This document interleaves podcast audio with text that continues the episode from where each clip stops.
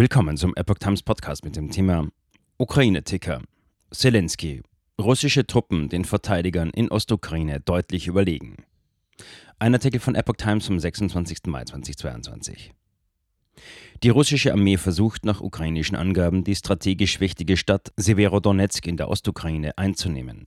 Der ukrainische Präsident Volodymyr Zelensky räumte in seiner Ansprache in der Nacht zum Donnerstag ein, dass in dem Frontabschnitt der Feind in Bezug auf die Ausrüstung und die Anzahl der Soldaten deutlich überlegen sei.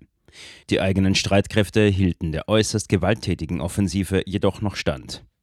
Russische Truppen sind bereits in Vororte der Industriestadt vorgedrungen. Moskau hatte die Offensive rund um Severodonetsk in den vergangenen Tagen massiv ausgeweitet. Die Stadt und ihre Nachbarstadt Lysychansk sind die letzten Orte in der Region Luhansk, in der die Ukraine noch Widerstand gegen die russischen Truppen leistet.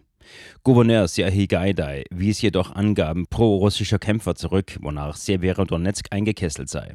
Etwa 15.000 Menschen befinden sich noch in der Stadt und in den umliegenden Dörfern. Gaidai betonte, dass die überwältigende Mehrheit von ihnen die Stadt nicht verlassen wolle.